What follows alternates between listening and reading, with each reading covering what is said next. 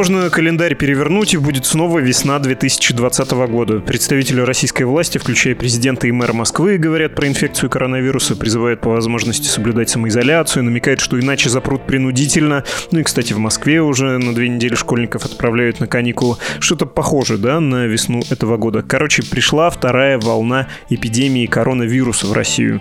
Но при этом есть в мире страны, которым удалось ее избежать. Как? Обсудим сегодня с научным редактором «Медузы» Александром Ершовым. Это подкаст «Что случилось?» о новостях, которые еще долго останутся важными. Я Владислав Горин.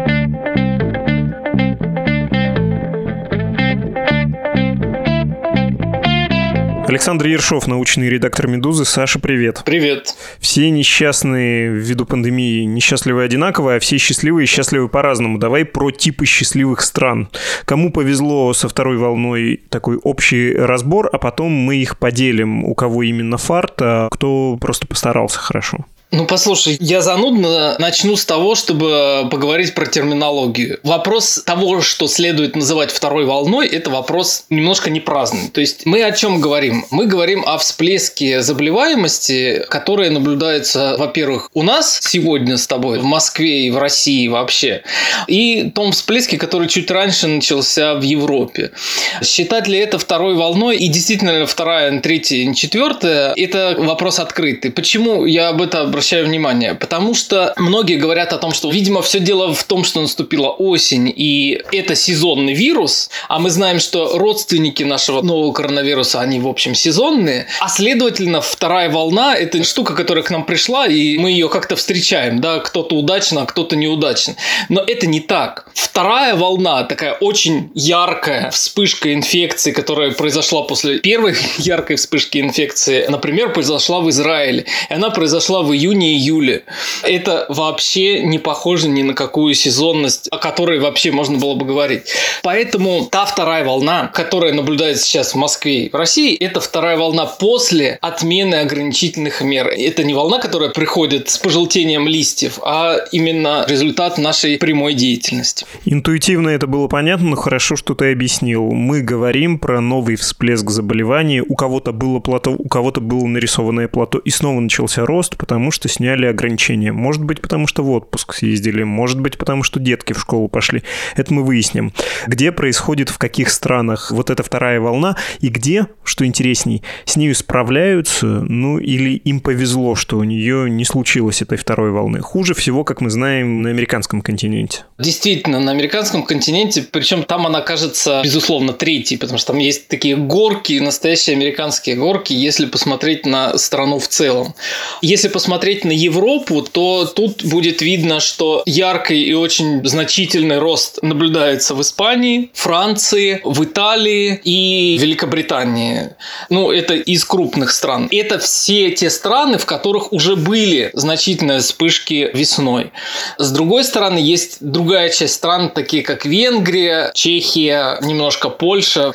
Короче говоря, Центральная и Восточная Европа, где тоже сейчас наблюдается резкий рост инфекций, инфекции, но значительной такой мощной волны, как там в Испании и Италии, весной не было. У них своя история. У них, собственно, как бы вот эта вторая волна не является второй ни в каком смысле. Это их первая волна. Есть еще страны в той же Европе, чтобы далеко не уходить, где вообще нет никакой более-менее значимой вспышки. Это страны Балтии, например, или вот Норвегия в некотором смысле. То есть картина очень разнообразная. Ты перечислил страны, где была первая волна, может быть, даже незначительная, но нет второй, в том числе назвав Балтийские страны. Есть в мире страны, где была значительная первая волна. Я правильно понимаю, что одним повезло, по какому-то набору причин у них не случилось развитие инфекции, а другие прям постарались. Давай поговорим про тех, кому повезло, и еще больше про тех, кто своей работой, своей деятельностью, своей политикой в области здравоохранения предотвратил вторую волну. На самом деле ситуация не вполне такая. Речь идет не о том, что кому-то просто повезло, а кто-то научился справляться.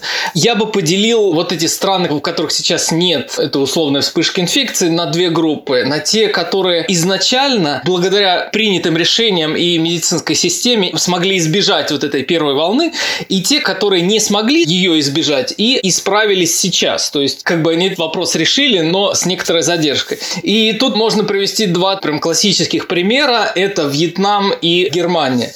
Если взять Вьетнам, то там вспышку можно было ожидать еще раньше, чем в Европе. Там первые инфицированные люди попали в страну в районе 23 января еще, когда не было никаких вспышек еще ни в Италии, ни во Франции. Вот. И поскольку страна связана с Китаем, находится в том же регионе, естественно, там есть поток, и они могли бы получить э, вот эту первую волну очень значительную, при том, что там есть и высокая плотность населения, и страна довольно бедная и так далее, с одной стороны. Но по факту получилось, что у них всего сейчас зарегистрировано около трех сотен.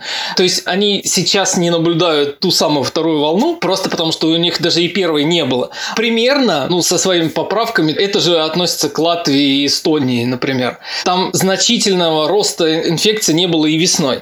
Вторая группа, в которую самый яркий пример, это Германия, где было сильное распространение, прямо настоящее распространение локальной инфекции. Но я имею в виду, что эпидемия может распространяться по-разному. Могут быть в основном завозные случаи, которые быстро находятся. Иногда эта ситуация перерастает в то, что начинает распространяться инфекция прямо уже внутри страны. В Германии была настоящая локальная передача, все было довольно плохо весной, и сейчас, тем не менее, им удалось довести систему тестирования, систему детекции новых случаев до такого состояния, когда выявляемых инфицированных случаев на сотню произведенных тестов очень немного. По сравнению с другими странами это просто слезы. То есть выявляется, вычерпывается очень много, делается очень много тестов, и очень небольшое их число оказывается положительным. Это значит, что они контролируют инфекцию, и никакой вот этой новой вспышки у них сейчас нет. Я тебя слушаю, и, конечно, очень печально становится за Россию, которая, видимо, металась, да, между разными политиками, думала то ограничивать, то не ограничивать, и в итоге все получилось, как получилось. Но давай, прежде чем про нашу родину, поговорим про Израиль. А там-то что случилось? Там вроде с самого начала были жесткие меры, их пришлось вводить повторно. Да, если сейчас посмотреть на график того, что происходит в Израиле, можно увидеть, что есть такая яркая, красивая первая волна, потом спад, и потом вновь вспышка в июне-июле, которая, к счастью, сейчас все-таки существенно пошла на убыль.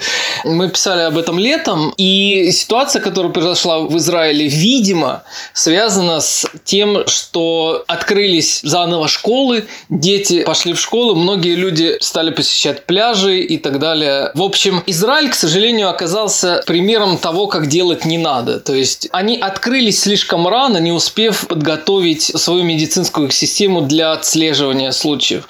И если там сравнить Израиль с Германией, то, наверное, это будет относительно адекватное сравнение, потому что и там, и там была мощная весенняя вспышка, которую в Германию удалось предотвратить. Про то, что открылись слишком рано, можно сказать и про Россию. Тем более, что сейчас мы видим вот буквально каждый день довольно странную информацию. В общем, даже, кажется, сбивают сами себя с толку. Люди, которые принимают решения, похоже, что они сами не уверены в цифрах, которые у них есть, и делают заявление сначала в духе «мы победим очень скоро эту заразу коронавирусную», потом «нет, давайте все-таки ограничим передвижение возрастных и хронически больных», это я про Москву говорю, потом такие мягкие рекомендации. «ну посидите, пожалуйста, дома, кто может это сделать», потом появляется президент и говорит, что нужно посидеть, иначе придется вводить жесткие меры, в общем, намекает, что будет как весной. И в конечном счете, вот сегодня утром, не знаю, мне, как и многим родителям в Москве, пришло сообщение о том, что двухнедельные каникулы в ближайшее время в школах вводятся. В общем, снова какие-то ограничительные меры, которые вроде бы, если верить только заявлениям, не готовились. Ну, в общем, действительно, метания здесь видны. И насколько можно доверять данным Роспотребнадзора, видно, что действительно мы открылись слишком рано. Но, понимаете, в чем дело? Действительно, вот полезно сравнить себя с другими странами. Я предлагаю посмотреть в этом отношении на те же два полюса, на Германию и Вьетнам. И, конечно, я должен сказать, что есть примеры, где ситуация хуже, чем в России, например, в США. Это, как бы, с одной стороны, объективный факт, с другой стороны, это ничего не оправдывает. Но если сравнить себя с более позитивными примерами, то окажется, что многие наши, как бы, интуитивные ощущения, они не оправдываются. Что я имею в виду? Ну, кажется, что должны справляться с инфекцией те страны, у которых более развита медицинская система, да? которые, по крайней мере, богаче существенно, и в которых больше врачей на душу населения, больше уровень финансирования медицинской системы. Так вот, оказывается, что это не работает. Такой зависимости нет. Понятно, что Вьетнам существенно более бедная страна, чем даже Россия по ВВП на душу населения. Но даже если сравнить именно медицинскую систему, хотя бы просто по такому универсальному показателю, как уровень детской смертности, ведь это такая вещь, которая позволяет выровнять фактически любых медиков. Если вы умеете справляться с детской смертностью, значит вы достигли какого-то базового уровня медицины в стране. И понятное дело, что Германия тут находится на, безусловно, первом месте и обгоняет даже США. А Россия, тем не менее, обгоняет Вьетнам. То есть у нас, в принципе, медицинская система примерно в два раза лучше, чем вьетнамская, если сравнивать их по уровню детской смертности. И в два раза хуже, чем немецкая. И можно было бы ожидать, что мы должны исправиться примерно в среднем. Хуже Германии, но лучше Вьетнама. Однако это не так. Это не так, и прежде всего потому, что они во Вьетнаме были готовы к тому, чтобы развернуть систему тестирования очень широко и сделать ее максимально эффективной. Просто сейчас нам даже сложно представить, насколько там тщательно отслеживают контакты. Человек, который сдал тест и он оказался положительным, должен поучаствовать с медиками, восстановить свои пути, где и с кем он общался. И каждый из этих людей отправляется на карантин, даже еще без тестов. Находят каждого из этих людей, делают тесты, и с ним проводится аналогичная работа и так до третьего колена. То есть, если сравнить это с системой нашего карантина или пропусков, это просто небо и земля. Там отслеживают контакты людей, с которыми ты находился ближе, чем там 2 метра, продолжительностью больше, чем 30 минут. Ну, то есть люди, с которыми ты говорил. И весь этот круг знакомых оказывается вовлечен в эту систему тестирования, и потом исследователи могут увидеть, откуда завезен вирус. И это при том, что Вьетнам – это не Германия. Все это стало возможным благодаря тому, что они испытали на себе и первый SARS, атипичную пневмонию, и потом вспышку так называемого птичьего гриппа. Видимо, тут имеется некоторая политическая воля и готовая система это сделать. Нечто подобное, ну, ну, в большем масштабе и с меньшим успехом делала Южная Корея. И, в общем, тоже справилась. А у нас, к сожалению, хотя потенциально мы имели больше ресурсов, вот эти метания и неготовность принять своевременные меры, она сыграла злую шутку. По официальным заявлениям можно сделать вывод только то, что заболеваемость растет, потому что цифры, в общем, можно подвергнуть сомнению, но даже такой важный базовый показатель, как заполняемость коек для больных ковид в российских российских больницах, он тоже оказывается предметом дискуссии. Помощник министра здравоохранения России Кузнецов на днях сказал ТАСС, что заполняемость 89%, ну, то есть осталось только 11% мест для больных коронавирусом.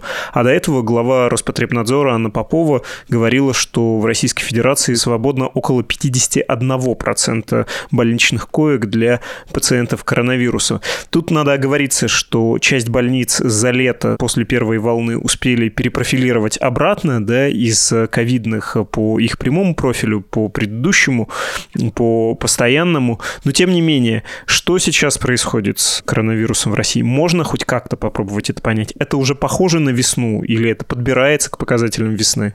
Что я могу сказать? Дело в том, что как бы надежных данных у нас действительно как не было, так и нет. Что я имею в виду? У нас есть данные от э, Роспотребнадзора, который ежедневно публикует число выявленных случаев, смертность и так далее. Независимых подтверждений для этих данных у нас, ну, скажем, еще одно с половиной.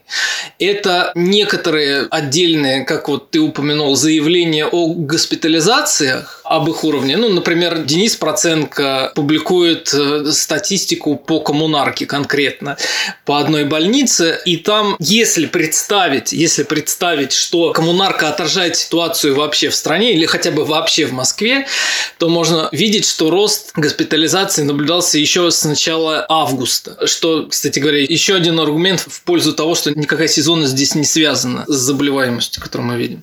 Но, опять-таки, это отдельные больницы, на статистику которых будет влиять закрытие или перевод пациентов из других стационаров. То есть мы видим совершенно случайный набор данных, в общем и целом говоря.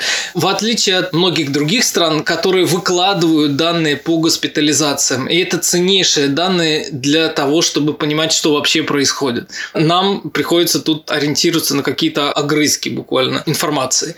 И единственный основной источник надежной информации – это превышенная смертность. То есть это общая смертность, которая фиксируется ЗАГСами и которую невозможно никак не скрыть, не замести под ковер. Она публикуется только помесячно и с довольно большим опозданием. По России мы знаем смертность только за июль. И там, конечно, безусловно, видно, что есть всплеск общей смертности, который существенно выше, чем та смертность, которая выявляется Роспотребнадзором.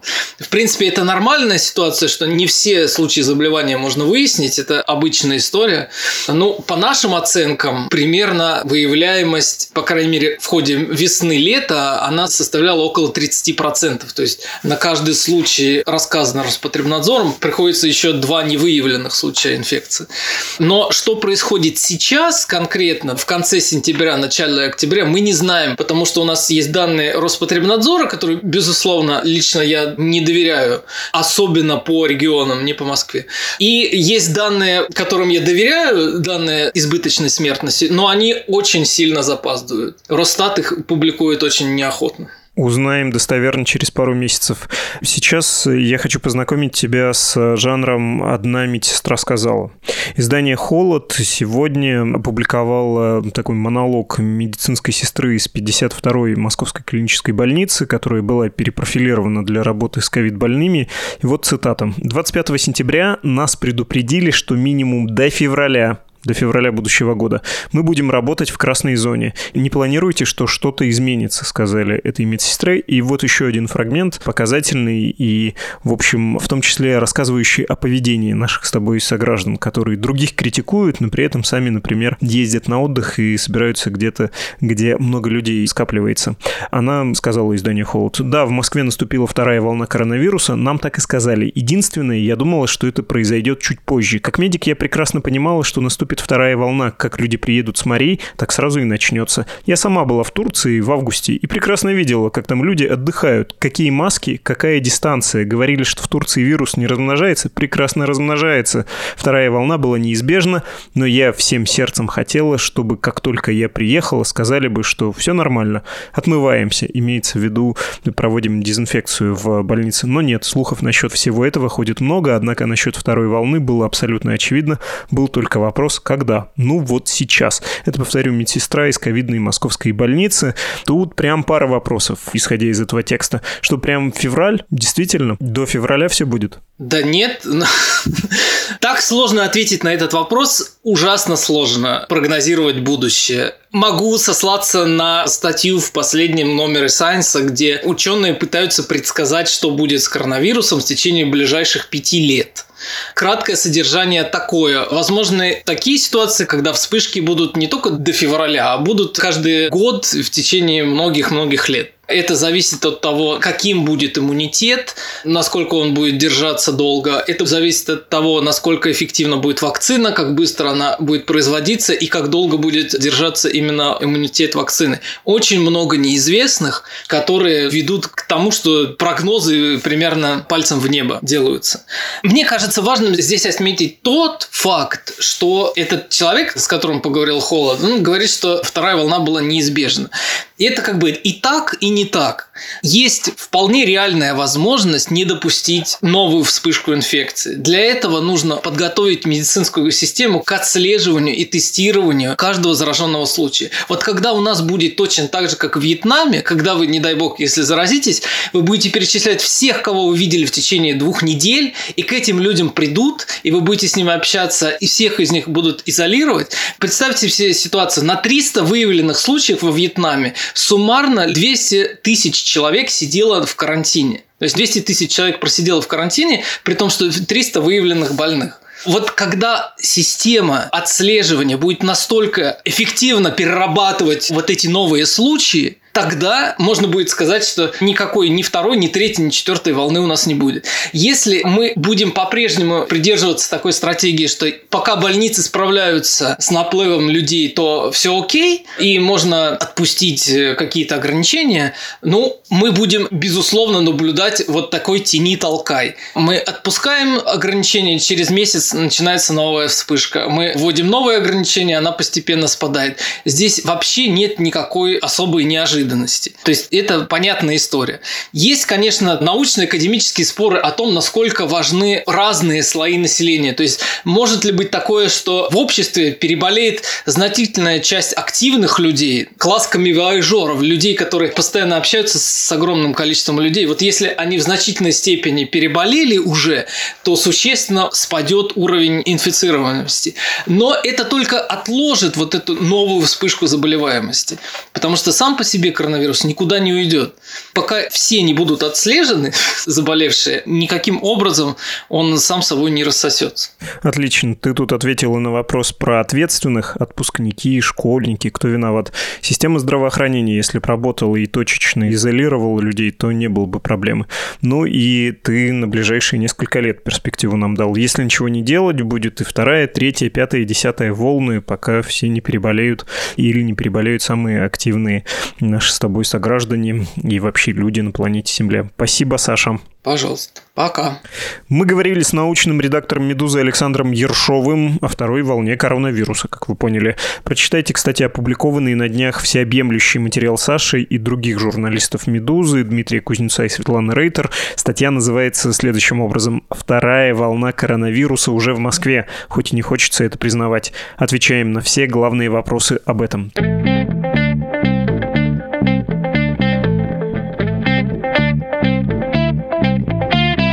был подкаст «Что случилось?» о новостях, которые еще долго останутся важными. В прошлый раз мы говорили с военным обозревателем Александром Гольцем о военном потенциале враждующих постсоветских стран Армении и Азербайджана. Короче, про то, у кого армия сильней, оснащенней и организованней. Слушать выпуски «Что случилось?», как и другие подкасты «Медузы» можно в нашем мобильном приложении и на сайте, а также на любой популярной платформе для подкастов, в том числе в Apple Podcasts, Google Podcasts, Spotify, CastBox, Яндекс.Музыки и на YouTube. Если у вас есть пожелания и предложения, напишите нам на электронную почту, адрес подкаст собакамедуза.io или в Telegram, там позывной Медуза Loves You. До встречи!